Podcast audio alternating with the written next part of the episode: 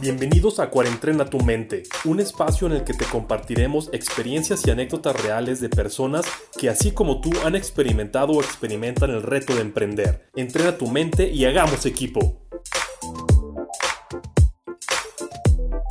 Hola equipo, ¿cómo están? Pues de nueva cuenta los saludo muy emocionado. En esta ocasión quiero presentarles a una chica que realmente tiene una historia impactante por, por compartirnos. Toda su travesía y toda su experiencia en este camino para el, el lograr o el alcanzar el éxito es realmente de admirar orgullosamente de la ciudad de, Aguascalientes, ahora sí que del merito Aguascalientes. Ella es una, una mujer que renunció al trabajo de oficina, arriesgó la comodidad por vivir la, la magia de las montañas y con tan solo seis años en el montañismo es la primera mujer en América en subir las cuatro montañas más altas del mundo, la primera latinoamericana en subir el K2, que es la segunda montaña más alta del mundo y una de las más peligrosas. Actualmente posee récord en tiempo en subir las tres montañas más altas y más rápido en la historia. Ha subido cinco montañas de las más altas del mundo en la cordillera del Himalaya en Nepal, al igual que cuatro de las siete cimas más altas de cada continente. Cuenta también con 10 años de experiencia en la industria automotriz y de manufactura.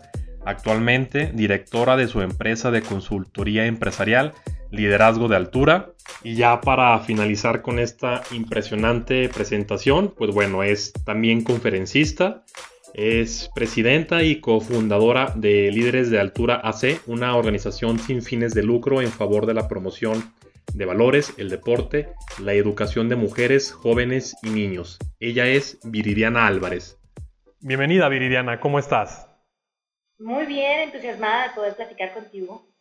Muchas gracias por formar parte de este proyecto, por sumarte a la iniciativa y estamos muy felices de tener a pues una chica exitosa y emprendedora como tú que es de Aguascalientes porque todas las invitadas que habíamos tenido pues bueno han sido dos hermanas de Chihuahua y dos personas de Guadalajara y por fin tenemos a la representante hidrocálida.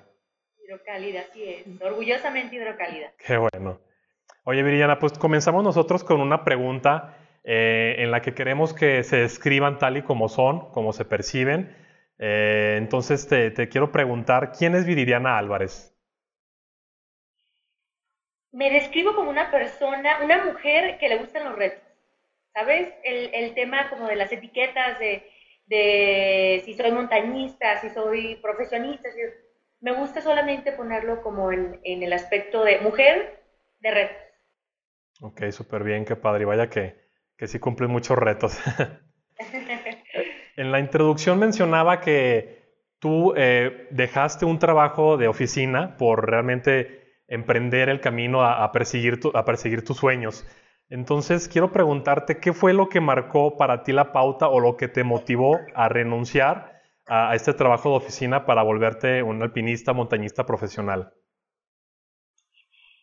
Yo creo que, digo, fue algo paulatino, ¿sabes? Eh, creo que cuando conozco la montaña, cuando voy al Pico Orizaba, que fue mi primera montaña, y ahí abro un poquito la ventana con la oportunidad de, qué pasaría si voy a Everest?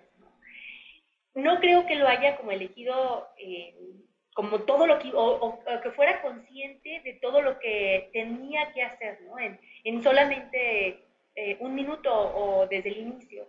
Creo que se fue dando paulativamente Mm, y, es un proceso ¿no? de, apertura y de realmente saber qué es lo que se quiere. Y para mí desde un inicio eh, este sueño de ir al Everest y de conquistar las cimas fue con mucho peso, ¿no? Tenía, era una gran ilusión para mí y todo ese camino de sacrificios era, era como bien pagado.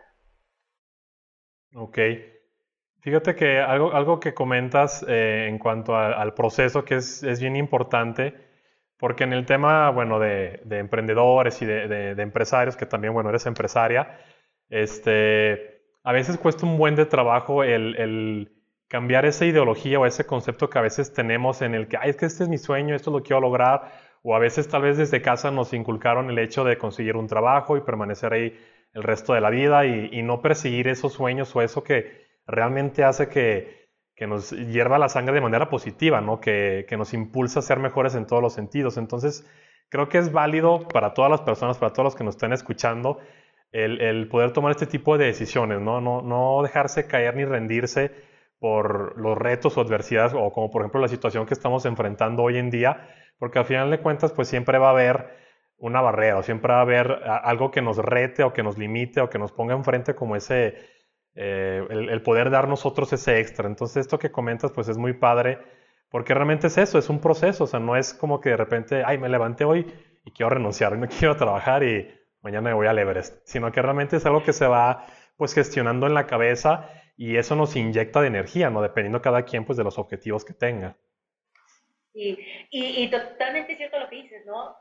Ser, hacer cosas diferentes, ser anormal, eh, cuesta, ¿no? Porque bien nos dicen, ah, no sabes que tienes que estudiar una carrera y después conseguir un trabajo. Y cuando queremos salir de esa línea que nos han marcado de lo que está bien hacer, yo en mi caso pues era eh, salir de trabajar, ¿no? Eh, eh, perder esa certidumbre financiera y luego irme en algo que ni siquiera sabía si iba a ser buena o no, o iba a resultar, o sea, que era si iba a subir a la cima, si no, si iba a regresar viva, si no, si ayer me iba a pasar algo, o sea, entonces definitivamente sí, sí cuesta, ¿no? Sí tiene ese, un esfuerzo adicional es el hacer las cosas diferentes, y bien lo mencionas, una emprendedora hace eso, ¿no? hace cosas, sigue un sueño, sigue una meta, a través de instinto, de impulsos, de, salirse de esa certidumbre, de apostarle todo. Y, pero creo que tiene su recompensa. Tiene una recompensa muy grande el seguir tus sueños y no en algún día preguntarte qué hubiera pasado si te hubieras atrevido. Exacto, sí, eso es súper importante, el, pues aventarse a hacerlo, no realmente está peor quedarte como con esa idea de, ay, es que si hubiese hecho esto en, cuando era joven o estaba soltero o no sé, X o Y. Y realmente yo creo que eso es lo que más nos llega a pesar y se queda ahí como, como espinita, ¿no? De hecho, en los estudios que han hecho, y hay, uno muy famoso que hace Harvard, la felicidad, dice, bueno, pues a diferentes edades pregunta, ¿no? ¿De qué te arrepientes? ¿Qué te hubiera gustado hacer? Y ya de los 60 en adelante, de lo que más se arrepienten es de lo que no hicieron, no de lo que hicieron, no de los errores que tuvieron. Entonces para mí eso me quedó como muy marcado, decía, para, en, todo ese trayecto del montañismo, uno de mis mantras ha sido que si no lo intento, no sé si lo puedo lograr o no. A pesar de que me he puesto retos muy grandes, como fue el K2, con ese porcentaje tan alto de fatalidad, donde eh, no sabía si ni siquiera se iba a llegar a la cima, o sea, ni siquiera era, era, la cuestión ¿no? de sobrevivir, ¿no? Entonces, para mí esa, esa primicia la he llevado en mi vida y me ha tenido mucha más gratificación de que todos los errores o fallas que, que he tenido en el camino, ¿no? Que en una de esas historias que, que, yo me cuento, de las historias con las que yo me convenzo a mí misma, siempre digo es que es parte del camino, ¿no? Entonces, ya en vez de ser errores, son escalones que me han eh, ayudado a, a, seguir creciendo. Claro, qué bien. Es aprendizaje, ¿no? A final de cuentas. Y, en, esta, en esta travesía, cuando comenzaste esta travesía, ¿cómo fue la manera en que te fijaste metas y de qué manera comenzaste a trabajar para alcanzarlas?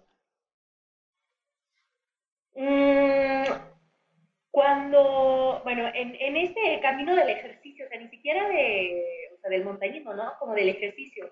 Yo todavía salgo de la carrera, empiezo a trabajar, godín normal, a través escritorio, y de repente digo, o sea, es que no, quiero, quiero más, ¿no? Y se me mete la idea una carrera de 10 kilómetros, que es la carrera de la UA que hacen ahí mm. eh, en, Avenida Universidad. Sí.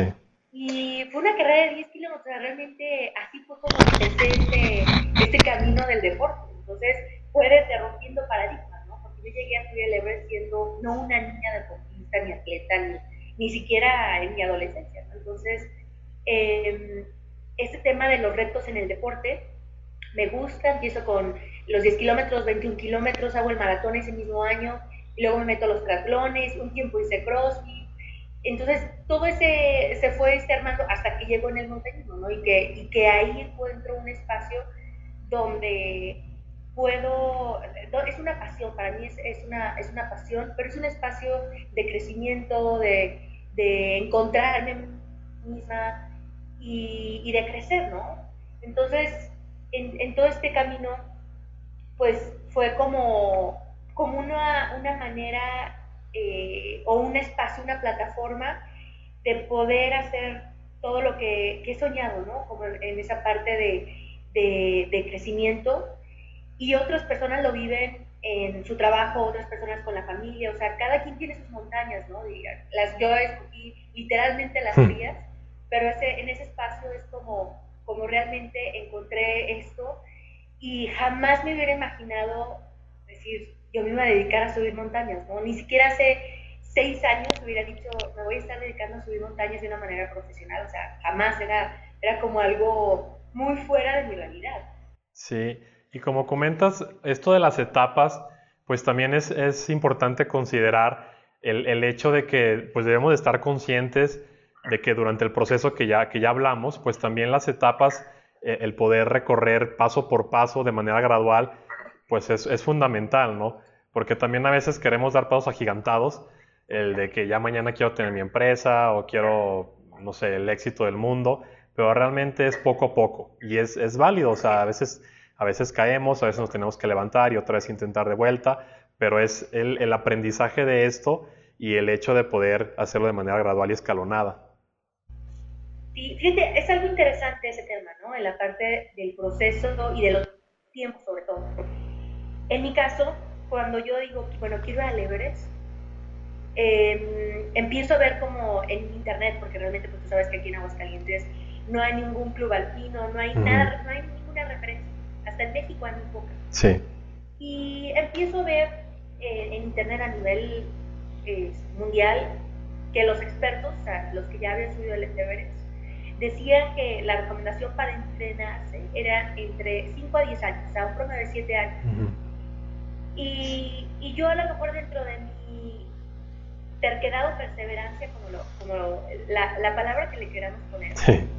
Yo decía, es que no, ¿por qué tanto tiempo? Y a lo mejor es parte de mi personalidad que yo soy muy desesperada. Y cuando se me ocurre algo, ya lo quiero hacer. Entonces, yo tardé tres años en llegar al Everest. Y un año me atrasé, o sea, un año no, no fui por... se me pasó la temporada porque no alcancé a juntar todo el dinero de la expedición. Si no lo hubiera podido haber hecho en dos años. ¿Qué hubiera pasado? No, no sé, pero...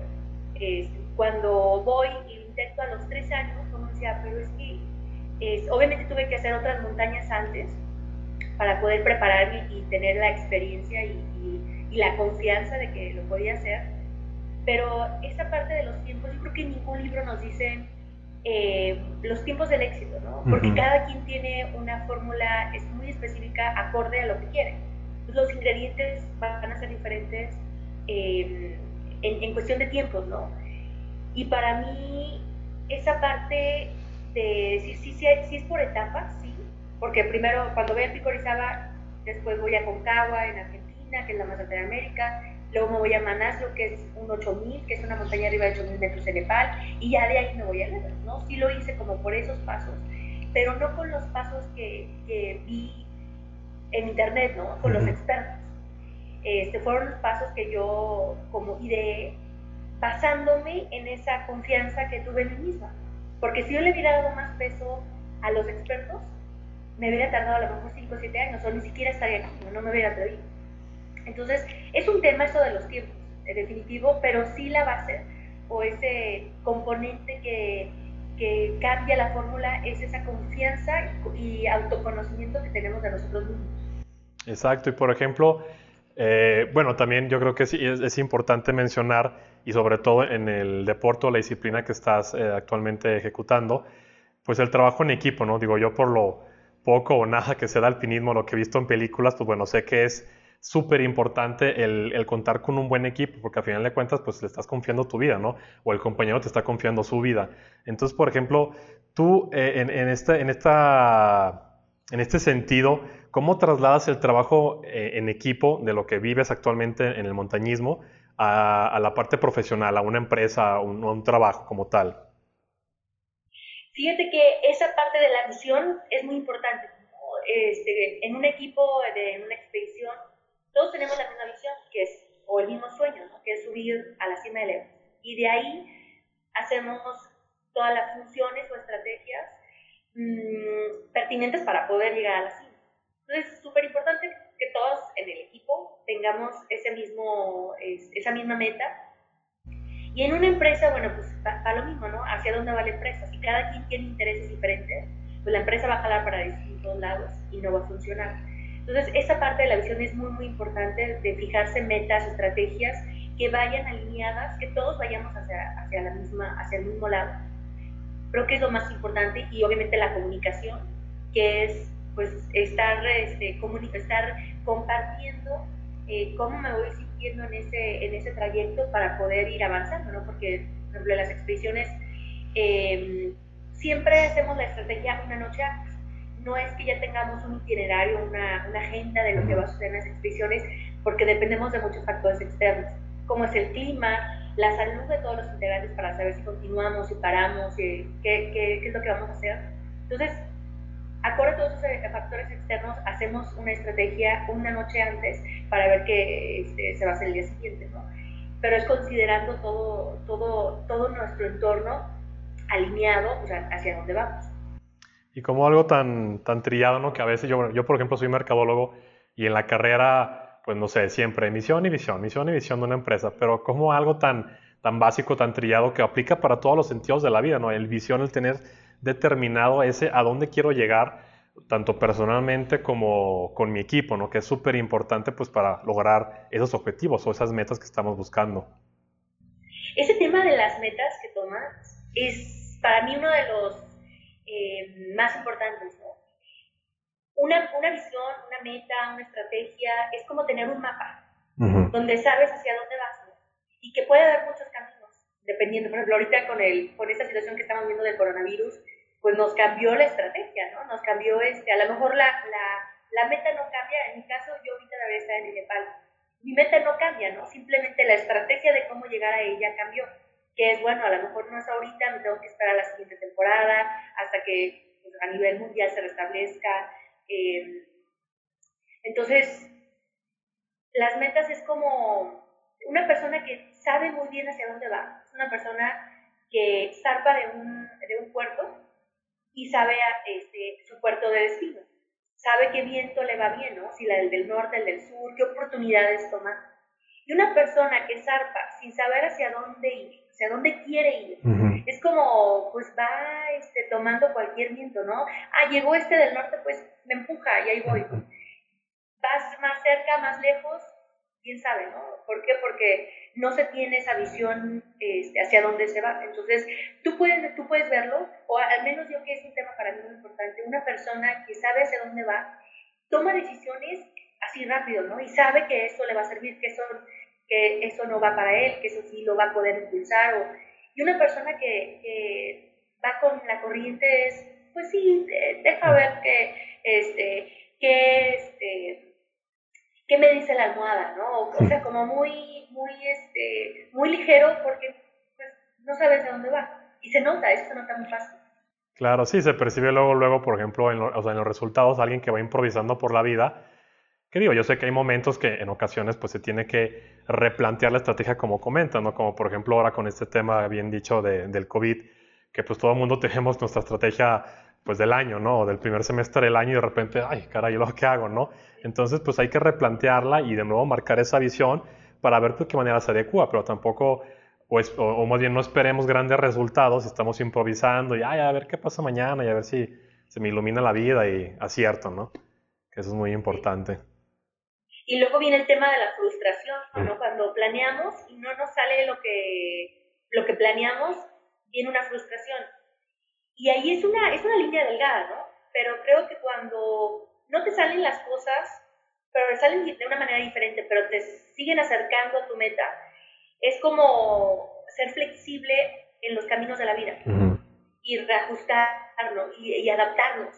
Nadie estábamos preparados para esta pandemia, nadie, o sea, nadie era así como de, ok, eh, este es mi plan, o sea, lo sacó del cajón del buró, así, este es mi plan cuando hay una pandemia. O sea, no estábamos preparados simplemente para esto pero es adquirir la, capacidad de adaptarse. Y Darwin lo decía, ¿no? Para la parte de la evolución, decía, no es el más fuerte eh, ni el más rápido el que sobrevive, sino el que logra adaptarse al caso. Y esa es una cualidad que debemos adquirir en cualquier aspecto de nuestra vida.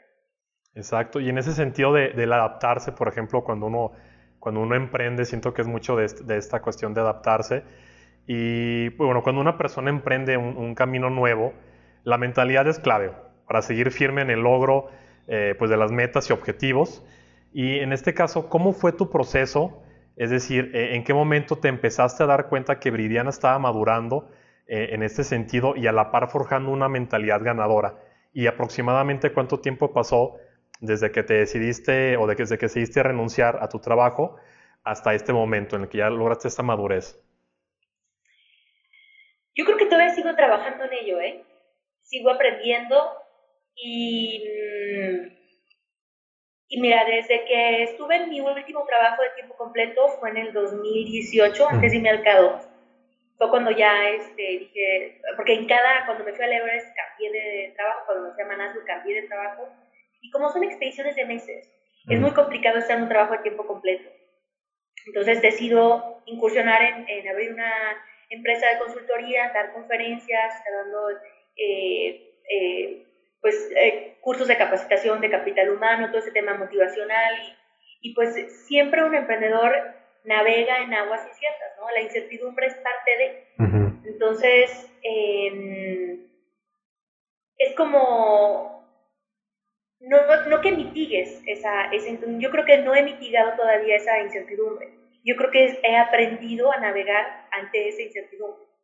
Entonces, todavía estoy en un proceso de aprendizaje, la verdad es que eh, creo que nunca acaba, pero definitivamente sé que, que, vale la pena, ¿no? O sea, yo creo que en haber tomado esa decisión y decir, ok, ya no voy a tener un trabajo de tiempo completo donde reciba cada 15 días un, un, este, un sueldo, y, pero eso me da la libertad de poder organizar mi tiempo y irme a las expediciones de semanas y regresar y darle, trabajar este, duro, ¿no? Trabajar muchas horas para compensar todas esas horas que no estuve o para juntar el financiamiento de las expediciones que es muy, muy caro.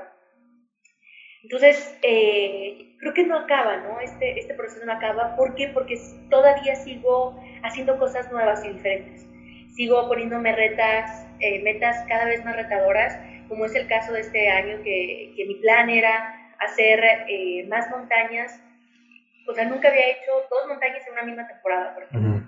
Entonces, una fue el rato pues, de conseguir ahora el doble de dinero, conseguir eh, pues toda esa...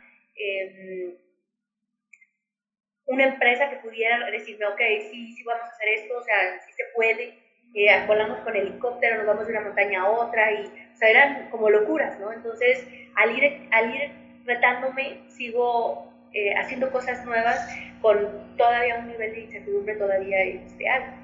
Entonces, pero ya, ya, no, ya no me estresa tanto, ¿no? Creo que esa es la, la diferencia.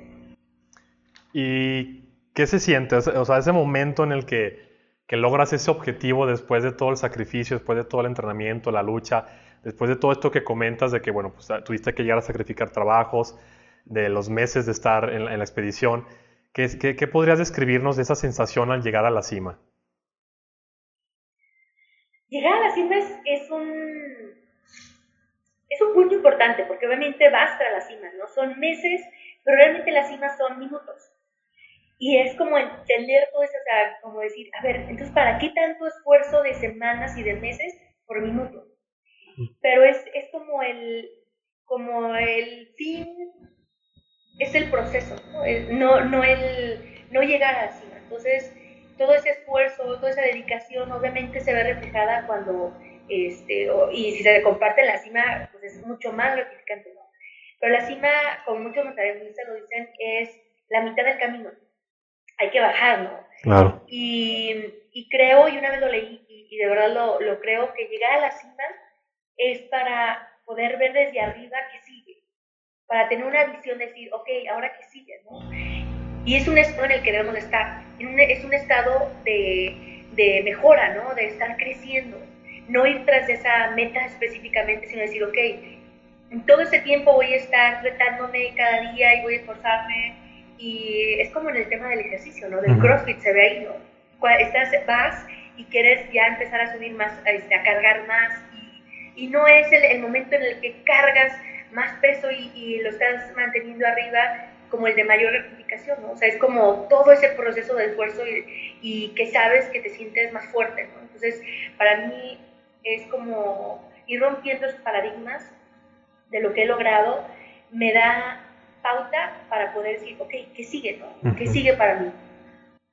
Y eso, por ejemplo, eh, de lo que comentabas también hace, hace un momentito, es el, el que como emprendedor o, o, como empresario, como con una persona con las metas bien fijas, el, el, tú plantearte esta ideología de no quedarte satisfecha nada más con algo, ¿no? Sino simplemente como comentas, ok, en este año mi meta es esto, pero cuando lo logre voy a estar ya pensando en lo que sigue, ¿no? O sea, a final de cuentas es un proceso, bien dicen que la, que la meta este, pues no es un final, eh, o sea, es un, es, un, es un, camino que tiene que transcurrirse porque siempre va a haber más que pueda lograr. Eh, lo sé es el ejemplo de, del CrossFit, que por ejemplo, pues que puede ser más rápido, que puede ser más fuerte, que puede ser mejor, y eso se puede mm, pues traspasar a todos los sentidos de nuestra vida, que es el siempre estar buscando el ser mejor como persona en todos los sentidos. Obviamente disfrutar cuando logras esa meta, cuando llegas a, la cima, ¿no? De, a la cima de nuestros retos, de nuestras montañas, pero ya cuando estás allá arriba, como comentas, observar, ver lo que te costó el proceso, valorarlo e ir por lo que sigue, ¿no? Seguir adelante. Sí, y hay una línea ahí nuevamente muy delgada de una felicidad condicionada, ¿no? que, que, pasa y que es cuando tenga esto y cuando sea aquello y cuando haga esto y no estamos satisfechos de con lo que tenemos. Entonces, es un, es este, es, todo un reto, ¿no? Pero para mí el apreciar, el apreciar el hoy y lo que tengo para poder luchar por el mañana, ¿no? Entonces, y yo lo viví, o sea, lo aprendí en la montaña, ¿sabes? Donde tienes muy poco, donde careces de muchas cosas materiales, no tienes un baño, no tienes la comida con la que acostumbras, este, duermes sobre hielo en sleeping bags, en casas de campaña, o sea, en tanta carencia aprendí a apreciar. Entonces, mm, era como, ok, era gracias Dios mío por este sleeping bag ¿no? en el que estoy durmiendo, ¿no? Y porque llegó un punto que decía, a ver, estaba en las expediciones y estaba anhelando estar en mi casa, ¿no? O sea, de, ay, si tuviera el baño, si tuviera mi cama, si tuviera este, las comodidades, decía, no, o sea, sí quiero eso, pero también agradezco también estar aquí. Entonces, es un, la verdad, el montañismo me ha dejado muchísimos aprendizajes que he podido llevar a otros de la vida, ¿no? De la vida este, cotidiana, o sea, aquí este, en, este, a nivel de mar, en la vida profesional, en el deporte. Claro. Y eso que comentas este, es, un, es, es, en este momento de la línea delgada, ¿no? Del que no estamos siempre o no estamos 100% satisfechos con lo que logramos. Por ejemplo, me cayó como un super 20 porque siento que en este momento, exactamente el que estamos viviendo toda la humanidad con, con, la cuestión del coronavirus, pues es ese momento ideal en el que tenemos que empezar a valorar eso, ¿no? Porque realmente antes, eh, por ejemplo, siempre estamos súper acelerados con lo nuestro, en el trabajo, en el día a día, y olvidábamos cosas tan simples como el disfrutar ir a comer con los papás, el convivir con la esposa, el, una chelita con los amigos, el sentir satisfacción por el deporte, por lo que amas, por lo que te gusta hacer. Y este, al menos yo lo he percibido de esta manera, que es como que, a ver, un balde de, agua fría y es momento de valorar lo que tienen, ¿no? Como comentabas en la montaña. Sí, totalmente. Yo creo que es un, momento de valorar, ¿no? Y apreciar lo que teníamos y lo que tenemos ahorita, ¿no? Y, y de replantearnos lo que valoramos.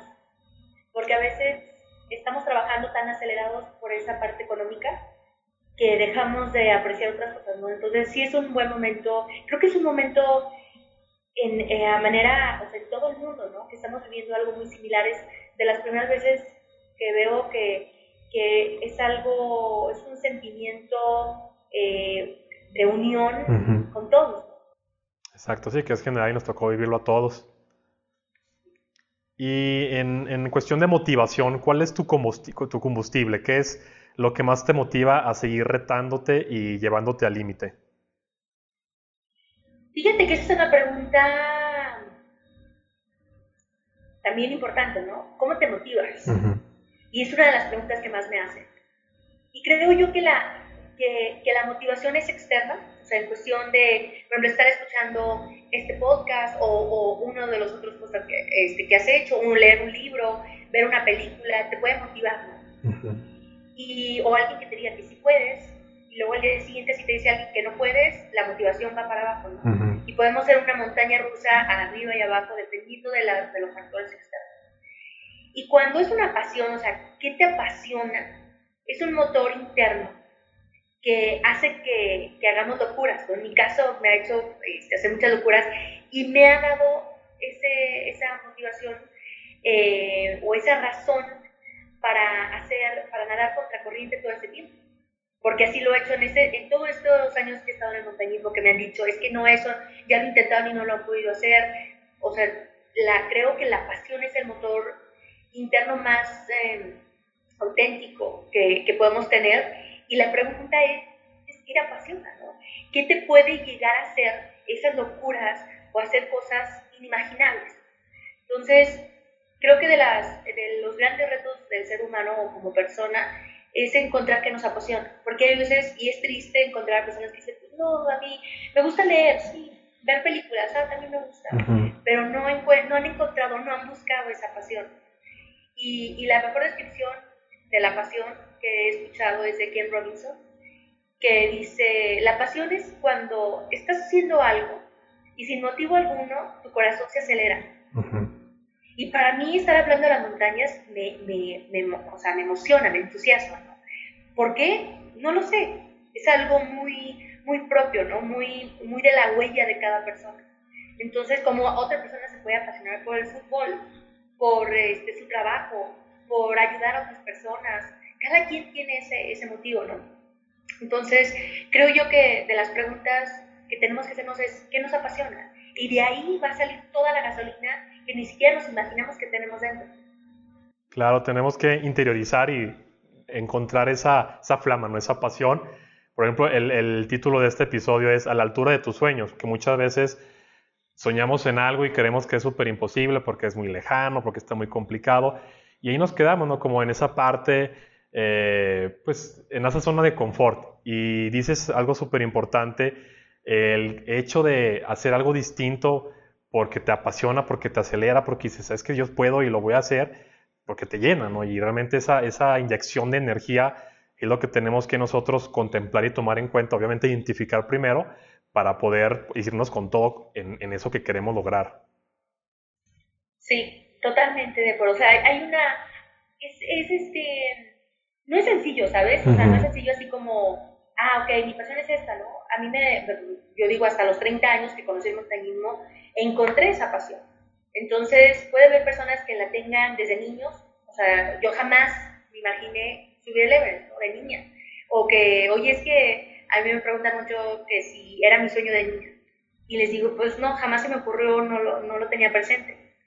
Y hay otras personas que desde niños saben qué es lo que quieren, qué les apasiona.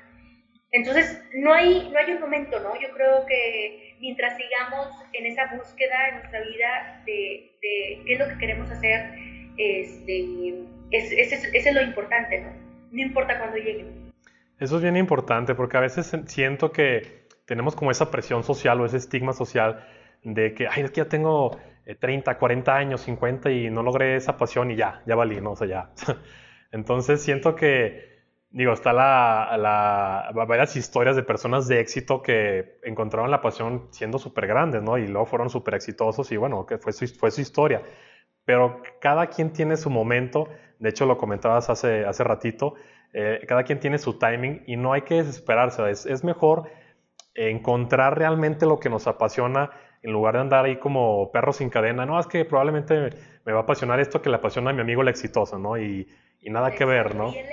Éxito que nos dicen que es, que es el dinero, que es el, el auto de último modelo, este, la supermodelo a un lado, o sea, esa parte que nos vende la mercadotecnia. Exacto. La mercadotecnia lo, lo sabes bien, o sea, esa, eso utilizan las emociones y nuestras carencias para poder vendernos cosas, ¿no? Exacto, sí, eso es súper importante, estar bien conscientes y tenerlo súper presente en todo momento, que eso es clave.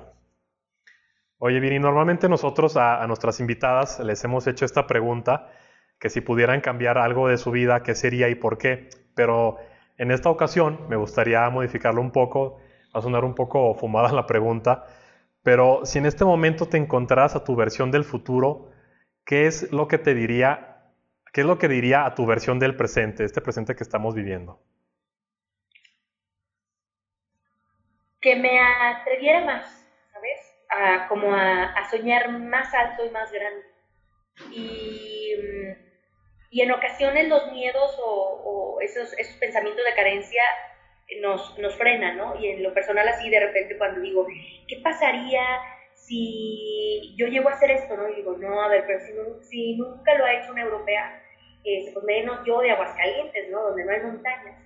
Entonces creo que que Viri del futuro me diría que me atreviera a soñar más, que, no hay límites, sino los que están en mi cabeza. Cuando estaba redactando este guion de, las preguntas, me gustó mucho esta, pues esta pregunta, ¿no? Porque nos permite realmente el, o sea, ya que pase este tema de, la pandemia, de la crisis, de todo lo que estamos viviendo y de repente nos encontramos con nuestra versión de 3, 4, 5 años, o sea, ¿qué nos diría, no? Y esto siento que es un reto que todos estamos viviendo de manera profesional, espiritual, profesional, y realmente tenemos que mantenernos firmes. Entonces, ¿qué queremos que nuestra versión del futuro eh, eh, pues nos pueda cambiar, nos pueda influenciar en, lo que somos realmente y lo que podemos llegar a ser? Sí, totalmente. Yo creo que eso, ¿no? Y obviamente todos quisiéramos así que este, esa versión del futuro nos dijera qué va a pasar, ¿no? pero luego se pierde también en esencia que es es, es, parte del aprendizaje, ¿no? Creo que cuando fallamos o cuando creemos que fallamos, es, es porque teníamos que aprender algo, ¿no? Y si lo volvemos a, nos volvemos a equivocar con lo mismo es porque no aprendimos la primera vez. Entonces, es parte de todo, es parte del camino. Claro, del aprendizaje, del proceso y de todo. Muy bien, Viri. Oye, para finalizar con esta pregunta, ¿qué consejos nos das para no dejar de creer en nosotros mismos para no achicarnos ni minimizarnos ante los grandes sueños que tenemos?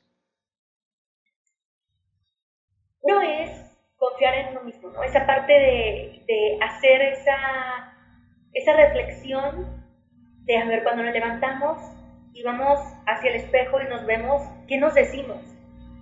¿Qué es lo primero que nos decimos? A veces, ay, qué greñuda, ay, ve las ojeras, ay, no, ve, ve, este, ya subí dos kilos, o sea, todo eso, ¿qué nos decimos, no?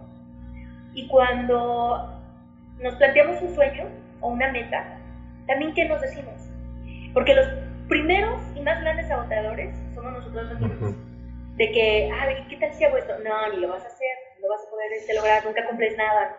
Entonces, esa parte de hacer esa, eh, esa introspección y decir, a ver, del 1 al 10, ¿en dónde está mi nivel de confianza en mí mismo? De mí a mí, porque ya ni siquiera es de los demás. Y hay una frase de Henry Ford que me gusta mucho que dice, si, si tanto crees que puedes como crees que no puedes, estás en lo correcto. Entonces creo que es un, es un trabajo, o sea, es un hábito, es un, es un ejercicio de día a día, una, una, una rutina, el reforzarnos esa confianza en nosotros mismos. No es que nacemos, esa persona nació con más confianza, ah, yo nací con más confianza en mí misma, a esa persona le falta confianza. No, son, son, eh, somos el resultado de nuestras decisiones y al hacerlas conscientes, decirles, ok, voy a generar más confianza en mí, ¿cómo lo voy a hacer? ¿En dónde es, dónde es donde flaqueo más? ¿En dónde soy más fuerte? Entonces, esa parte se dice muy fácil, ¿no? Ah, pues es que hay que confiar más en nosotros mismos. Es un trabajo inmenso lo que hay que hacer, pero si, si empezamos el día de hoy, decir, ok, antes de irme a la cama, me voy a ver al espejo y me voy a decir 10 cosas bonitas de mí. Y, y así pues en muchísimas técnicas de, de, poder generar esa confianza en nosotros mismos que nos va a ayudar también a soñar más grandes porque a veces nuestros sueños están limitados a, nuestra confianza. Entonces, de ahí arranca todo. Y para mí, en este proceso de, de, llegar a la montaña más alta del mundo, fue crucial, De ese proceso de decir, a ver, este, yo, yo puedo, ¿no? Y, yo creo que subiendo al Everest, me he de haber dicho más de mil veces que yo podía, ¿no? O sea, en esa soledad, subes de noche, en esa soledad, en esa oscuridad, cada paso con la máscara de oxígeno donde no escuchas nada más más que tus pasos, tu respiración y tus pensamientos. Entonces para mí era así como de, ok, yo puedo, un paso más, un paso más, con los dedos congelados, por este, el viento, sin comer, este, a 8000 metros, o sea, con todos los factores en contra. Y, fue esa, eso, eso que yo me decía a mí mismo, que fue lo que me ayudó a, a poder llegar hasta lo más alto del mundo. ¿no?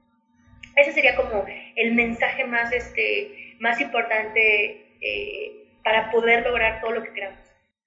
Y bien dicen, ¿no? Que la mente es un factor súper importante porque a final de cuentas adversidades en el mundo y en la vida pues siempre, siempre existirán, ¿no? Pero a veces nosotros mismos, y lo, y lo mencionaste, somos como la piedrita del camino, ¿no? Del zapato que nosotros mismos nos, nos tropezamos y muchas veces nos victimizamos en el sentido de que no, es que no puedo, es que no soy capaz, es que no tengo el talento de él o no tengo el éxito de él o el dinero de él. Entonces, basta, creo yo, de, pensar de esa manera y es el momento preciso por las personas que no lo habían hecho anteriormente, es el, momento de, de, comenzar a valorarnos, de vernos frente al espejo, como lo mencionaste, y dar gracias por quien somos, por lo que tenemos y por lo que podemos llegar a ser y aportar a las demás personas, ¿no? Y a nosotros mismos. Es también un factor de amor propio para también saber de qué estamos hechos, porque realmente todos, absolutamente todos en este mundo tenemos distintos dones, eh, fortalezas, pero realmente es el, cambiar aquí, me comentaba una persona que es, muy complicado el, famoso dicho de cambiar el switch, ¿no? el, chip, pero realmente es darle como ese giro a la ideología que tenemos para saber y encontrar esa pasión que comentamos hace un momento e, e impulsarnos a irnos con todo sobre esos sueños que tenemos y no limitarnos a que es algo complicado, a que es algo imposible, a que es algo que mi, mi, círculo no lo ha logrado, entonces por ende yo no lo voy a lograr, sino dejarnos a un lado todo eso y vernos como esa persona que lo puede alcanzar, como esa persona que se puede llegar a la cima. Así es. Muy bien. Totalmente de acuerdo, ¿no? Es, es un conjunto de, mm, de muchos factores, pero que todos todos salen de nosotros mismos, ¿no? Y, a mí lo que me encanta decir es que si no lo hago yo, ¿quién más lo va a hacer? Si no lo haces tú, si no haces tú por tus sueños, ¿quién más lo va a hacer? Exacto. Si nadie va a agarrarnos de las manitas y órale, a ver, ponte a, hacer esto. Depende de nosotros. Viri, pues muchísimas gracias, fue todo un gusto y un honor tenerte aquí con nosotros en este, en este episodio de nuestro podcast. La verdad es que cada vez las, las invitadas que, que tenemos nos, nos, inyectan más de, de, energía, de conocimiento, con todas sus experiencias. Eh, el hecho de, tenerlas aquí es pues que nos compartan todo lo que han vivido y todo lo que han logrado, porque al final de cuentas, a los que nos están escuchando, sé que les podrán caer algunos 20 como a mí me cayeron ahorita varios 20, entonces eso es lo importante, ¿no? Realmente el poder compartir un contenido de valor que a las personas les ayude y les funcione para seguir con su camino, con sus sueños, con sus metas y seguir en este emprendimiento de, la vida, ¿no? que al final de cuentas de esto se trata. Y pues nada, seguir adelante, agradecerte muchísimo y eh, nos vemos en el siguiente episodio. Claro, sí, no, al contrario, gracias a ti, porque este podcast también habla de ti, ¿no? De todo lo, de lo que quieres transmitir y, y de eso que tienes dentro entonces también eh, muchísimo éxito con los demás episodios, felicidades por los que ya están. Gracias. Y a darle, ¿no? A, seguir soñando la altura. Muchas gracias, y claro que sí. Muchísimas gracias. Un abrazo. Igualmente, muchas gracias.